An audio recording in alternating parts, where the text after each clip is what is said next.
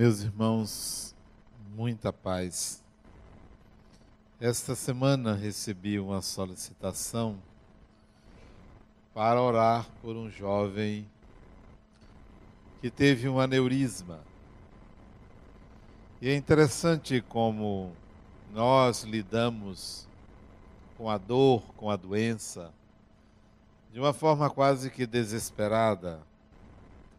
E eu, como já tinha passado há dois anos atrás por um AVC, aguardei o um momento oportuno, concentrei-me e solicitei um amigo espiritual que fosse fazer uma visita ao rapaz. Mas eu fico curioso em saber o desfecho. Vai desencarnar, não vai desencarnar? Vai ficar com sequelas, não vai? E tenho a oportunidade, muitas vezes, de ouvir a resposta, o que me tranquiliza. Interessante como nós podemos fazer isto, conversar com os espíritos, solicitar visitas, orar por pessoas e obter respostas. Mas eu creio que mitificamos de tal maneira a relação com o mundo espiritual que não conseguimos um diálogo adequado, satisfatório, até equilibrado. Porque nos movemos por uma imaginação muito fértil. Não paramos para escutar o que vem da espiritualidade. Isso foi esses dias. E hoje, à tarde, eu fui ver a nossa obra do Lar dos Idosos que estamos no, nos finalmente fazendo os acabamentos da obra. E estamos precisando até de ajuda de vocês. Qualquer 100 mil reais, 200 mil, podem doar. Eu não vou ficar muito preocupado com o valor, mas pelo menos se desapeguem, né? Pois bem, eu fui ver a obra e fui com duas companheiras nossas daqui elas pela primeira vez entraram no prédio e perguntaram assim: Você não fica pensando muito nessa obra aqui? disse, de jeito nenhum. Eu estabeleço um dia, um horário para pensar. O mais eu deixo para os espíritos que são responsáveis pela obra para pensar. Porque se só for eu for pensar em tudo, eu não tenho vida. Então, de forma alguma, eu fico pensando.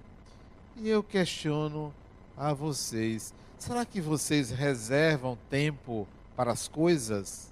Para o que deve, para o que não deve? Será que organizam a mente para estabelecer prioridades, foco? Existem desejos soberanos, impositivos que são os desejos do corpo. Um desejo impositivo, um desejo soberano é comer, alimentar-se. Então, isso é um desejo soberano. Mas devem existir objetivos soberanos que acima deles nada mais do que Deus. Quais são os seus objetivos soberanos. Não é um objetivo soberano meu emagrecer. Não é. Eu quero, mas não fico preocupado em ter que emagrecer. Então não é um objetivo soberano. Eu entendo isso. Não é um objetivo soberano meu ter muito dinheiro. Ter dinheiro é um objetivo soberano soberano. Está acima de muita coisa, claro, pelo trabalho. Mas há um objetivo soberano que eu coloco acima de todos os demais. Objetivo soberano. Tudo que faço nessa encarnação está relacionado com a espiritualidade. Isso é um objetivo soberano. Nada me distancia de um olhar espiritual objetivo soberano. Poderia ser um objetivo soberano para mim dedicar-me a uma outra profissão. Sou psicólogo. Poderia decidir ser professor. Mas esse não é um objetivo soberano. Porque quando foi, eu disse, eu vou ser. Eu era engenheiro. Eu decidi, vou ser psicólogo. Entrei na universidade. Passei no vestibular. Só tinha uma universidade, a minha época, de psicologia, uma faculdade de psicologia. Passei, porque eu tinha como objetivo soberano. Um ano depois, eu abandonei psicologia. Mas o objetivo era soberano. Eu abandonei. Seis anos depois, o objetivo soberano me lembrou. Adenauer, olha o seu objetivo soberano. Fiz novo vestibular para psicologia, porque tinha sido jubilado. Passei de novo. Objetivo soberano. No meio do caminho, o trabalho me convidou a novas obrigações. Eu alonguei meu curso. Objetivo soberano: formar-se em psicologia. Que tal vocês adotarem objetivos soberanos? Não são aqueles que vocês fazem imediatamente, são aqueles que nunca saem dos horizontes de realização. Por que digo isso? Porque em nossa mente está o mundo, em nossa mente está o universo, em nossa mente está a vida. A vida acontece dentro da sua mente. Nada lá fora acontece senão para estimular ou sendo colorido pelo que acontece no seu mundo interior. Então, trabalhe essa mente. E agora mais com os conhecimentos que nós adquirimos no século 21. Se você pegar o século 20, o século passado, pouca coisa aconteceu, além de você ter nascido. Porque acho que aqui, salvo aquela criancinha, todo mundo nasceu no século passado. Foi a única coisa importante do século passado foi você ter reencarnado. Porque o século XX foi um século muito pobre, paupérrimo. Tudo que se fez no século XX foi pensado, idealizado no século XIX. O século XIX foi o grande século da humanidade. Século XXI, provavelmente também pobre. Século 22, século 23, talvez no século 25 a gente tenha uma grande revolução, como aconteceu no século 19. século 19, três acontecimentos marcaram o século 19. Três grandes acontecimentos e eu quero lembrar vocês. Vocês devem saber, mas eu vou dizer o primeiro e o último, o intervalo entre eles é mais ou menos 100 anos. Começo do século XIX, final do século XVIII, começo do século XIX. Um britânico, eu vou dizer o nome, mas vocês sabem, ao dizer o nome, vocês sabem o que, que ele fez. Thomas Young. Todo mundo sabe o que ele fez. Né? Thomas Young. Falava 14 idiomas. Físico, médico, filósofo, matemático. Thomas Young fez uma descoberta revolucionária. E vocês sabem, eu nem vou dizer o que ele descobriu. Foi um dos acontecimentos mais importantes do século XIX. Alguém se lembra o que Thomas Young fez? Esse britânico, jovem. Aliás, faleceu com 50 e poucos anos, 56 anos, se não me engano, mas foi na juventude que ele fez uma experiência, uma experiência chamada de duplo corte, dupla fenda. Quem sabe que experiência foi essa? Alguém sabe? Levante o braço. Eu não acredito. Se eu perguntar na creche, crianças de 4 anos de idade, quem foi Thomas Young? todo mundo vai querer falar o que é a experiência de dupla fenda, a dualidade da partícula, da luz, onda, partícula. Ele provou, ele provou que a luz, a luz se comporta ora como uma partícula, ora como a onda, ao sabor do observador de você, ao sabor de você. Quando você olha, ela muda o comportamento. Basta que você olhe. Interessantíssimo. A sua mente, Thomas Young fala isso de uma forma brilhante, a sua mente comanda o universo, dirige o universo e você não sabe disso. Porque você pensa que você está enquadrado no universo. E Thomas Young mostra a maravilha. Eu fui repetir a experiência dele há muitos anos atrás. E você pode repetir a experiência dele com uma lanterna, uma simples lanterna. Se você pegar uma caixa de sapato e fiz, botar uma lanterna dentro, acesa, e fizer um corte retangular de 10 centímetros por 1 centímetro, uma janela e apagar todas as luzes do quarto, você vai ver na parede uma luminosidade retangular igual ao corte que você fez. Fantástico isso, simples, né? Se você faz um segundo corte, um segundo corte igual, dois centímetros de distância, quando você acender a lanterna, o que é que você vai ver projetado na parede? Duas fendas? Não, um círculo provando que a luz se comporta como onda e não como partícula.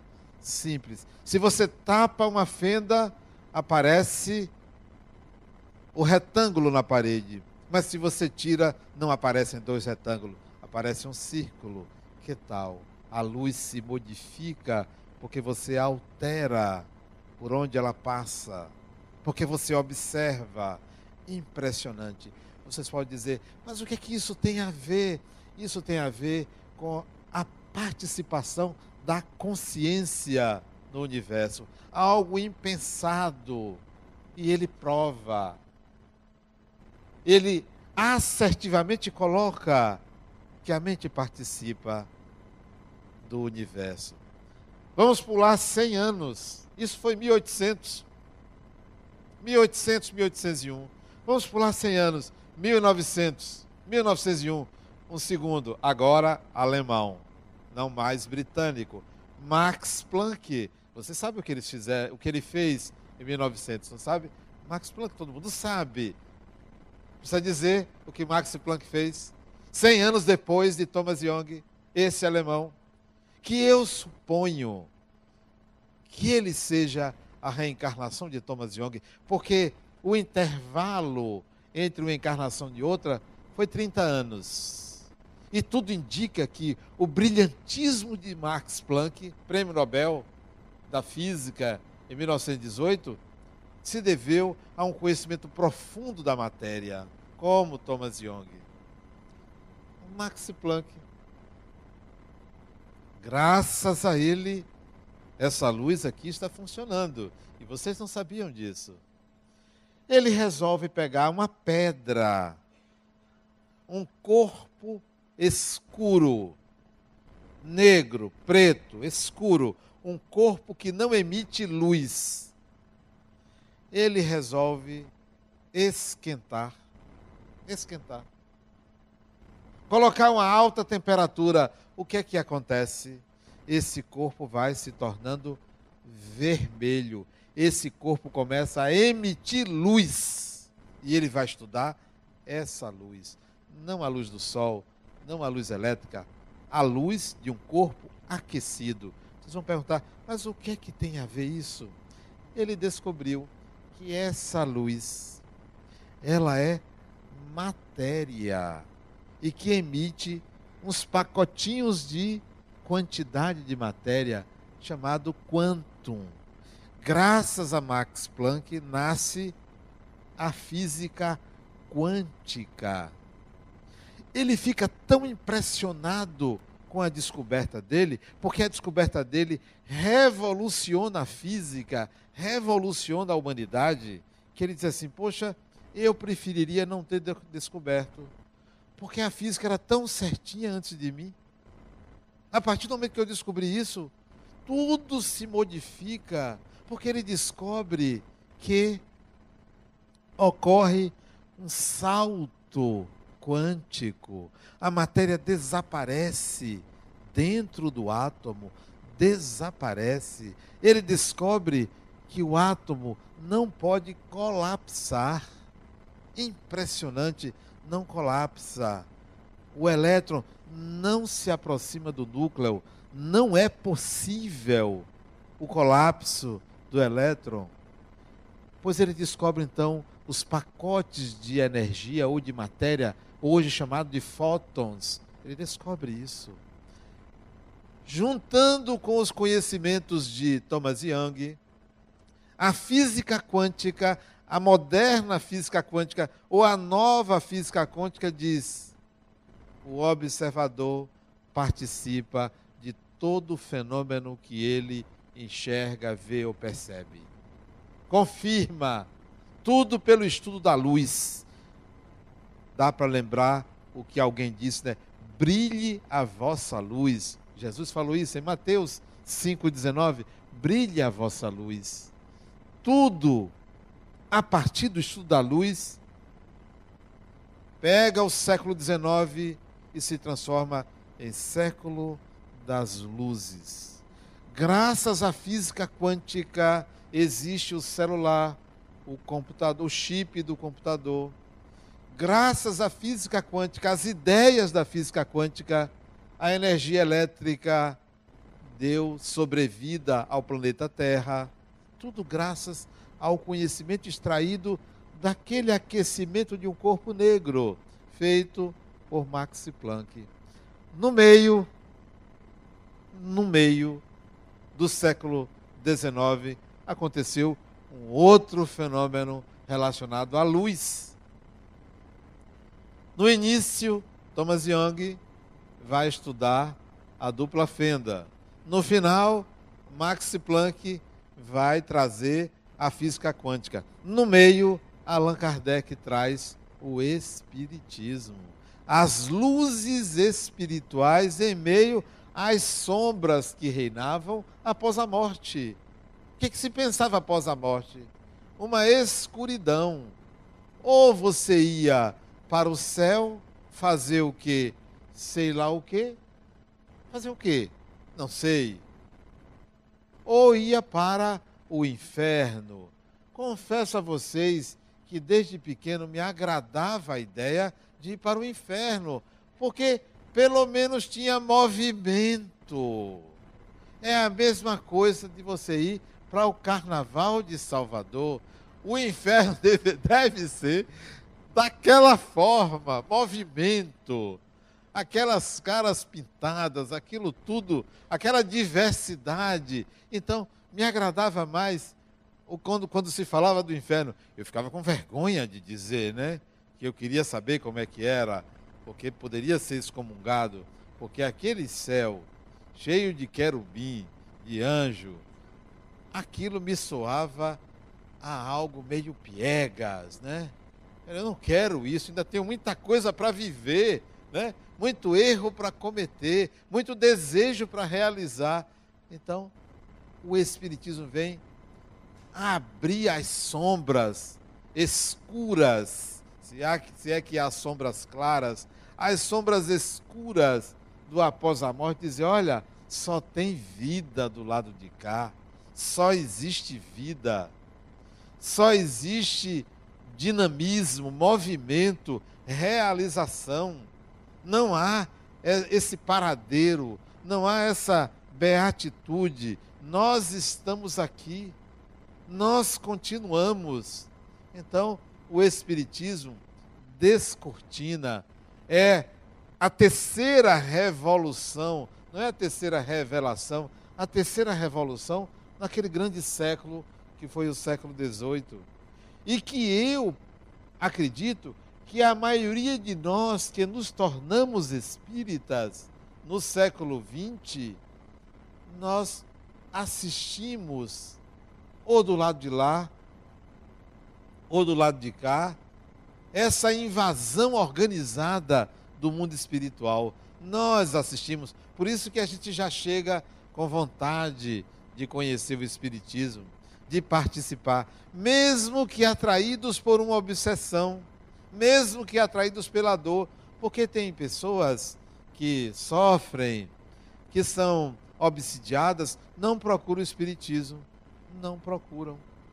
Tem pessoas que rejeitam o Espiritismo, não alcançam, não entendem, são preconceituosas, mas nós outros, mesmo que tomados pela obsessão, a gente quer, a gente busca, a gente já aceita, já entende. Então, participamos desse movimento. Alguns aqui, na encarnação anterior, já eram espíritas, mesmo que para simplesmente assistir, como hoje assistem palestras. O espiritismo cresce muito, não o espiritismo institucionalizado, mas a integração de ideias espíritas, a integração, a percepção de que isto é uma realidade inquestionável. Quando eu assisti àquele filme O Sexto Sentido, lembro daquele filme do menino que disse, dizia para o psicólogo dele: Eu vejo pessoas mortas. Lembram dessa frase, né? Eu vejo pessoas mortas. E ele estava falando com um desencarnado, né? E que eu não sabia, eu, não, eu só descobri quando, lá adiante, que eu disse: Rapaz, não é que o sujeito é desencarnado? Eu não sei se alguém aqui descobriu logo no início. Eu não descobri. Para mim, ele era encarnado. Quando eu vi aquele filme fantástico, muito bem feito, que nenhum centro espírita conseguiria fazer, porque iria colocar logo doutrina e alguma tentativa de cooptação para o entendimento da ideia, ele não, simplesmente colocou uma história, um enredo, imagens que você capta e diz: espera aí, então, desencarnado se assemelha a encarnado. Você naturalmente faz essa analogia. E outros filmes, isso significa que a ideia espirítica, o espiritismo, vai sendo assimilado naturalmente pelo ser humano. Não importa a cultura, não é só no Brasil. Quando, na década de 80, muitos aqui não haviam nascido, eu comecei a estudar, estudar reencarnação, década de 80, estudar muito. E eu tinha um preceptor no Espiritismo, ele já desencarnou, doutor Elzio Ferreira de Souza, era procurador, promotor, procurador. Ele foi quem me orientou nos primeiros estudos de Espiritismo. Ele disse assim para mim, Adenauer, você está estudando reencarnação? Eu vou mandar buscar uns livros para você ler. E ele mandou buscar nos Estados Unidos mais de 20 livros sobre reencarnação que eu não sabia que era o país onde mais se editava livros sobre reencarnação. Não é o Brasil. E eu pensava que éramos nós, espíritas, que estudávamos reencarnação.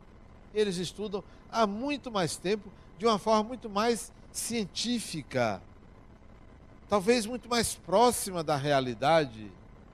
Então, nós estamos assistindo o Espiritismo ser incorporado ao saber humano, sem precisar que nós estejamos impondo uma fé, sem que seja pela fé, mas simplesmente por uma aceitação e compreensão do fenômeno que o Espiritismo apresenta, que é a imortalidade do espírito, que é o ponto central do Espiritismo. Eu antes pensava que o ponto central era o Evangelho. O o Evangelho é o ponto central do cristianismo. O ponto central do Espiritismo é a imortalidade do Espírito, é a sua imortalidade, é o ser imortal que você é. E eu vejo isso cada vez mais impregnado nas pessoas. Agora mesmo ali ao entrar no salão, uma criatura chegou para mim, Adenal, eu perdi minha mãe. Logo, logo ela consertou. Perdi não. E eu completei. Voltou. Então nós estamos mudando a nossa linguagem, a nossa concepção, a nossa intenção a respeito do espiritual.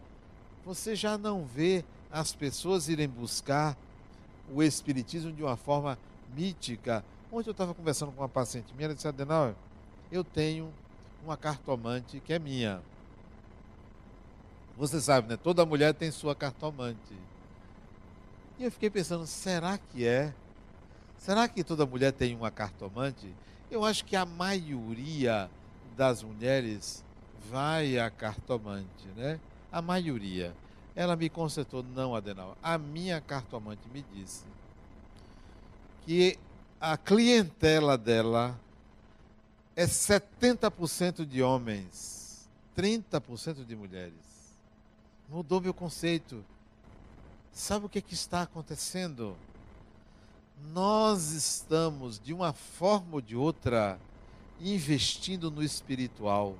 Mesmo que dessa forma, não é mais usar um amuleto para se defender, nem a igreja fazer penitência ou o sinal da cruz você começa a querer entrar nesse universo espiritual.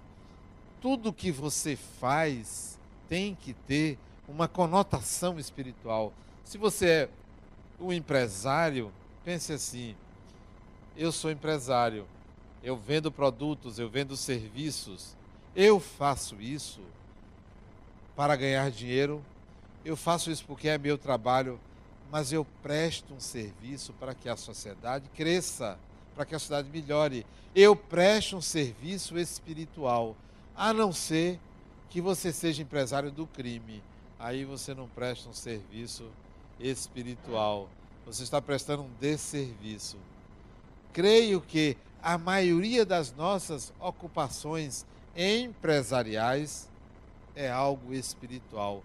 Nós nascemos para fazer alguma coisa em favor da sociedade, para melhorar a sociedade. Deus se utiliza da ambição humana para fazer-nos evoluir. Nós evoluímos graças a essas pessoas empreendedoras. Então, o século XIX foi o grande século. Sucedeu a um outro século também valioso, que foi o XVIII mas no século XIX aconteceu muita coisa. A escravidão foi erradicada no século XIX, não foi no século XX. Grandes descobertas científicas para a saúde humana vieram do século XIX. Então, século XX só tem uma saída para se transformar num grande século mas provavelmente será ultrapassado. É nós transformarmos esse século no século do Espírito. Nós nos conscientizarmos dessa condição, da condição de ser Espírito. Nós pensarmos como Espírito, diminuindo o medo, a ignorância, a ansiedade, diminuindo o temor da morte. Veja, tem pessoas que até hoje tem medo de escuro. Tem pessoas que não vão num lugar escuro. Eu me pergunto como espírita, peraí, o que, que pode ter num lugar escuro que não tenha num lugar claro? O que, que pode ter? Um espírito aparecer? Espíritos convivem muito conosco no dia a dia. Então, se eu for num lugar escuro e me aparecer um espírito, será a coisa mais normal que possa existir. Prefiro que ele apareça no claro, porque eu enxergo melhor no claro. Me aparecer no escuro, vai querer me seduzir ou fazer alguma coisa inadequada, porque é no escuro que se fazem coisas sedutoras. É melhor aparecer no claro. Então, como uma pessoa em pleno século XXI, espírita, tem medo de escuro? É admissível isso? Eu não acho que tenha ninguém aqui com medo de escuro espírita. Tem? Ainda bem que não tem. porque vocês já são pessoas mais evoluídas. Se se perguntarem em pleno século XXI, para que serve a física quântica? Dê uma, dê uma lidazinha. Porque a partir do momento que eu tomei conhecimento da física quântica, primeiro da mecânica quântica, depois da física quântica. Depois voltei à mecânica quântica para entender melhor os fenômenos do microcosmo. E eu comecei a entrar em contato com esses conhecimentos há uns 20 anos atrás, ou um pouco mais, há uns 25 anos atrás. E foram descobertas fantásticas para abrir a minha mente. Olha, a primeira abertura na minha mente que a física quântica proporcionou. A questão da dimensão espiritual. Eu tinha dúvidas quanto à dimensão espiritual ser oposta à dimensão material. E com a física quântica, não. Elas se equivalem. Dimensão material e dimensão espiritual são faces de uma mesma realidade.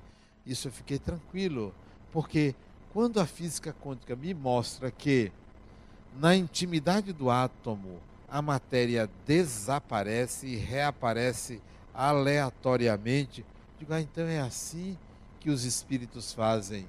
Aparecem e desaparecem ao seu bel prazer. Então está explicado, porque isto é um fenômeno físico. Aparecer um espírito e desaparecer. É um fenômeno físico. E nós pensamos que é um fenômeno espiritual. É espiritual porque é do espírito, mas é um fenômeno físico. Todos os fenômenos que acontecem com o ser humano são fenômenos espirituais. Todos os fenômenos que impressionam a matéria são fenômenos materiais, mas eles estão imbricados. E eu vim entender isso estudando a física quântica.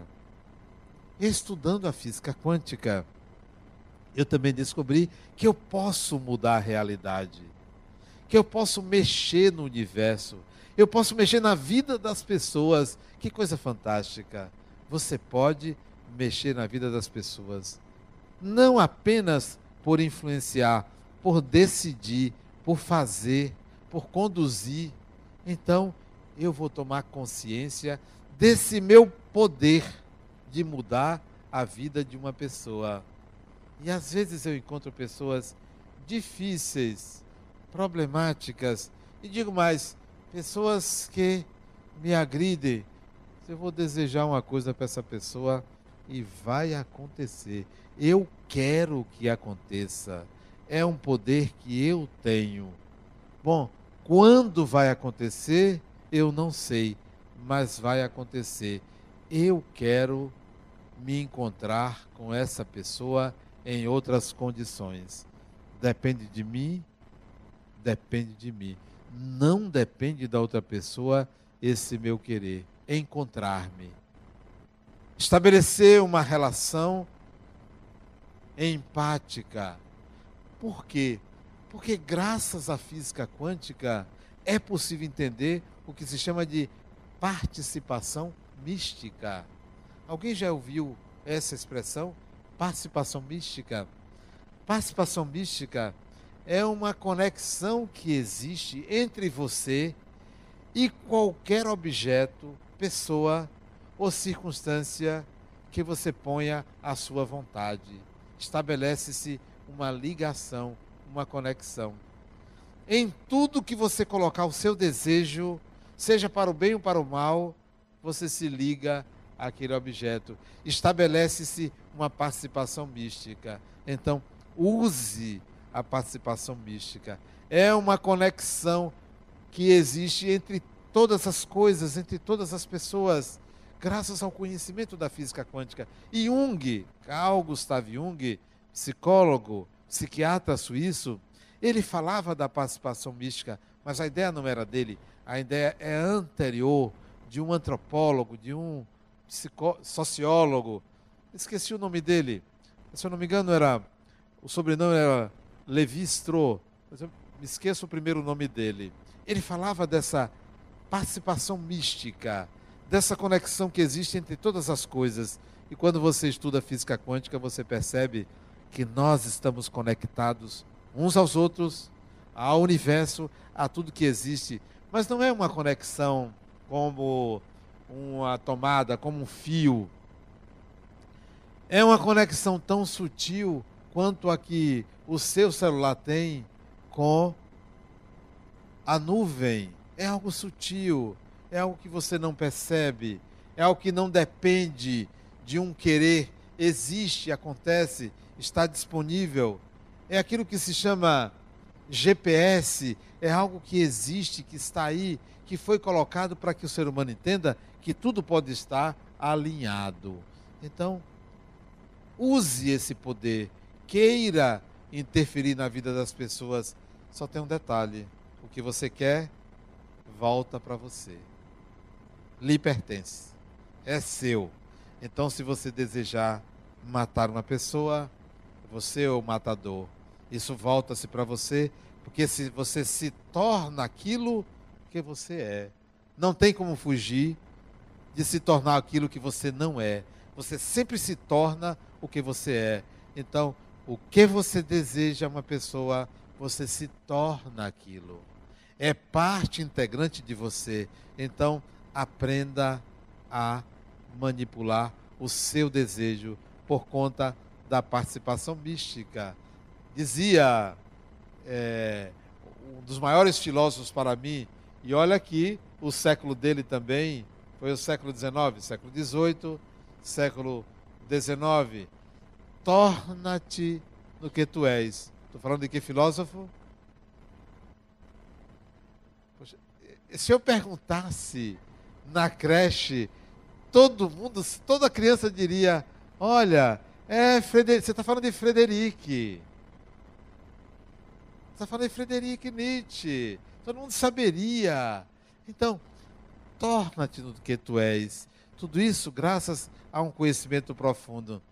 Quando eu li a primeira vez sobre física quântica, eu não entendi. A segunda vez não entendi. Não entendi algumas vezes. Mas a persistência, a dedicação, o desejo, a vontade me fizeram entender de dez livros que eu li sobre física quântica, me fizeram entender algumas páginas de um deles. Foi o suficiente para ver que estava lidando com algo extremamente poderoso em termos de conhecimento. Semelhante felicidade foi quando eu comecei a entender o Espiritismo. Foi quando eu entendi as pesquisas de Thomas Young. Aconselho vocês a fazer essa relação esse, entre esses três saberes, né? o de Thomas Young, o de Allan Kardec e o de Max Planck, que foi ajudado por outros cientistas, Niels Bohr, pelo próprio Einstein, que eram é, rivais. Einstein queria a unificação do conhecimento humano a partir de uma única ideia. Era judeu. Max Planck via o caos que a física quântica trazia para a própria física, para o saber humano. Era tanto caos que ele dizia: Poxa, eu preferia antes disso, porque a física era organizada. Mas não se pode deter a natureza. Quando você contraria a natureza, você paga um preço muito caro. Vejam as pessoas que se reprimem. Toda pessoa que se reprime paga um preço caro, porque a natureza vai explodir, vai surgir, vai aparecer, vai exigir que você a realize. A natureza precisa ser realizada. Então, faça esse estudo da física quântica. Eu escrevi um livro em 2009, Psicologia e Universo Quântico, um olhar espiritual. Não, um olhar sob a ótica espiritual. Psicologia Universo Quântico. Que eu tento passar o que eu aprendi desse universo quântico, daquilo que transcende toda, todo o conhecimento material que a gente tem. É algo muito mais profundo.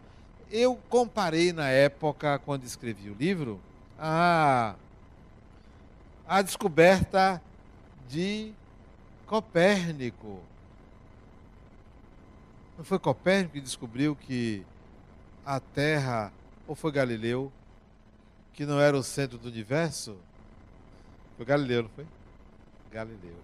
Eu comparei a Copérnico, o conhecimento de Copérnico e a descoberta de Galileu. Tirou o ser humano aquela ideia de que a Terra estava parada e o céu girava em torno saiu daquela condição primitiva e começou a ver que a Terra viajava no espaço, assumindo uma maioridade. Eu vivi hoje uma experiência como essa. Eu estava passeando com meu neto, toda quinta-feira a gente conversa, e ele disse assim: Vovô, eu queria ser como você. Mas eu fiquei tão envaidecido, né? Você ouvir de uma criança de quatro anos dizer: Vovô, eu queria ser como você. E eu pensei assim na hora, e ele parou, disse só isso. E eu pensei assim, deve ser porque eu sou grande, sou bonito, né? Deve ser porque eu tenho carro. Aí eu olhei para ele e ele disse, aí eu disse assim, mas por que que você queria ser eu? Porque você tem um tablet. Eu fiquei decepcionado.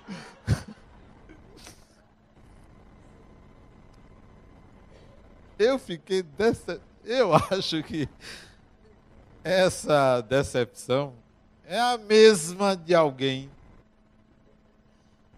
que acredita numa coisa e não é mais aquilo. Então, a surpresa que eu tive com ele, eu acho que é aquela quando você se surpreende com a sua ignorância, né? Você se decepciona com você mesmo. Poxa, como eu passei tanto tempo sem entender isso? Quanto tempo eu perdi acreditando em fantasias? Quanto tempo eu perdi sendo preconceituoso, não me dedicando a algo que significaria a minha libertação? Então, foi o que meu neto mas essa pérola dele hoje, que me surpreendeu, tem uma anterior. Eu disse para ele, Theo, o que, que você mais gosta na nossa casa? Ele disse, seu tablet. Eu disse, isso foi agora não, isso tem uns dois meses. Eu disse, mas Theo, não é, não é. Eu estou perguntando assim na casa, o, o, cômodo, a sala, o quarto. Qual lugar que você mais gosta? Disse, seu quarto. Eu disse, por quê? Porque é lá que você guarda o tablet.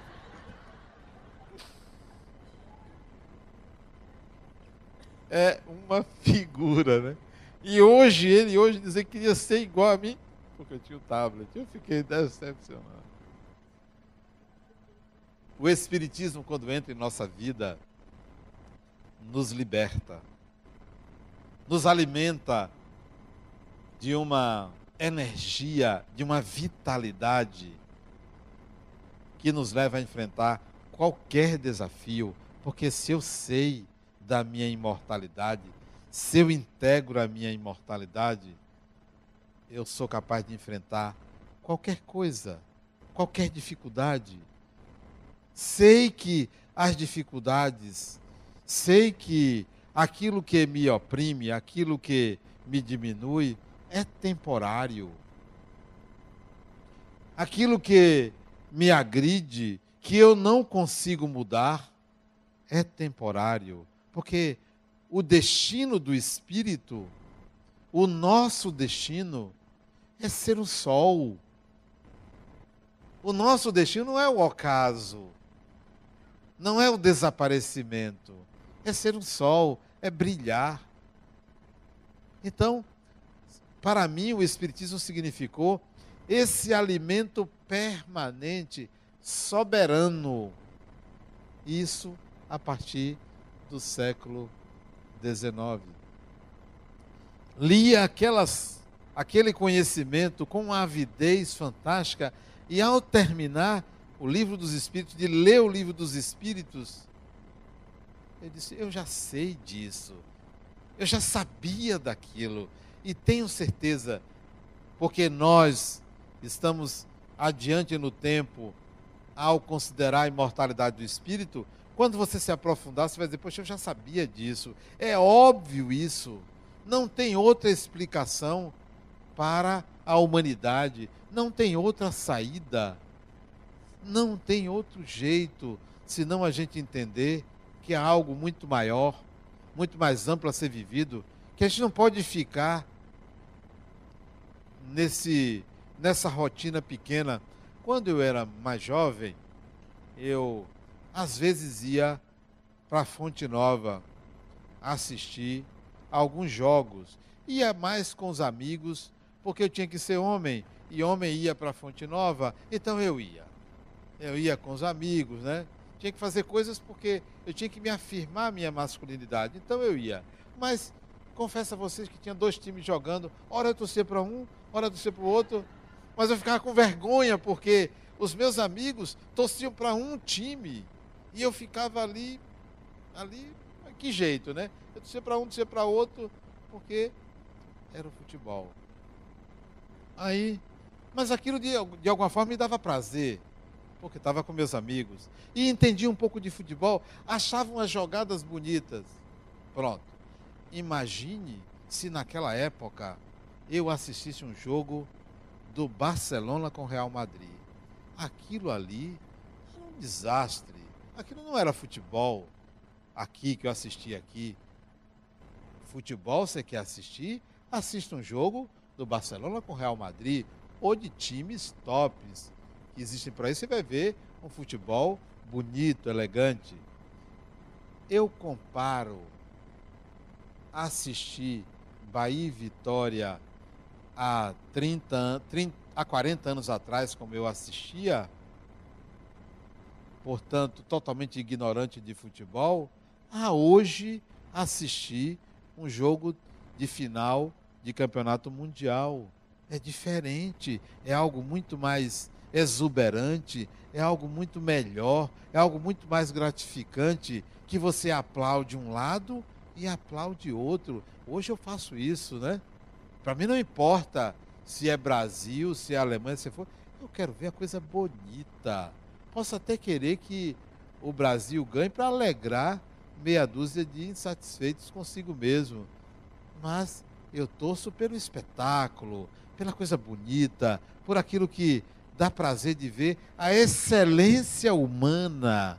Tudo que é excelência humana para mim, eu aplaudo. Se eu vejo um, piloto de Fórmula 1 ser vitorioso, tem que ser aplaudido, porque ele está na vanguarda, ele é excelência. Você vê um corredor o Bolt tem que aplaudir, porque ele está na excelência do esporte. Todas as pessoas, tudo aquilo que está na vanguarda do conhecimento do saber humano, a gente deve aplaudir e não deixar de reconhecer, porque não é brasileiro, porque não é como eu quero. É excelência. E é isso que o Espiritismo me mostra: que a vida humana é, caminha para a excelência para o que é melhor, para o que é bom. O espírito caminha para a luz e não para as trevas. Por isso que o século XIX foi o século das luzes, porque nós estamos caminhando para a luz. É, estudar o espiritismo para mim é atualizar-se, é, evoluir, é desenvolver, é desenvolver-se e é tornar-se o que se é, espírito imortal. Muita paz.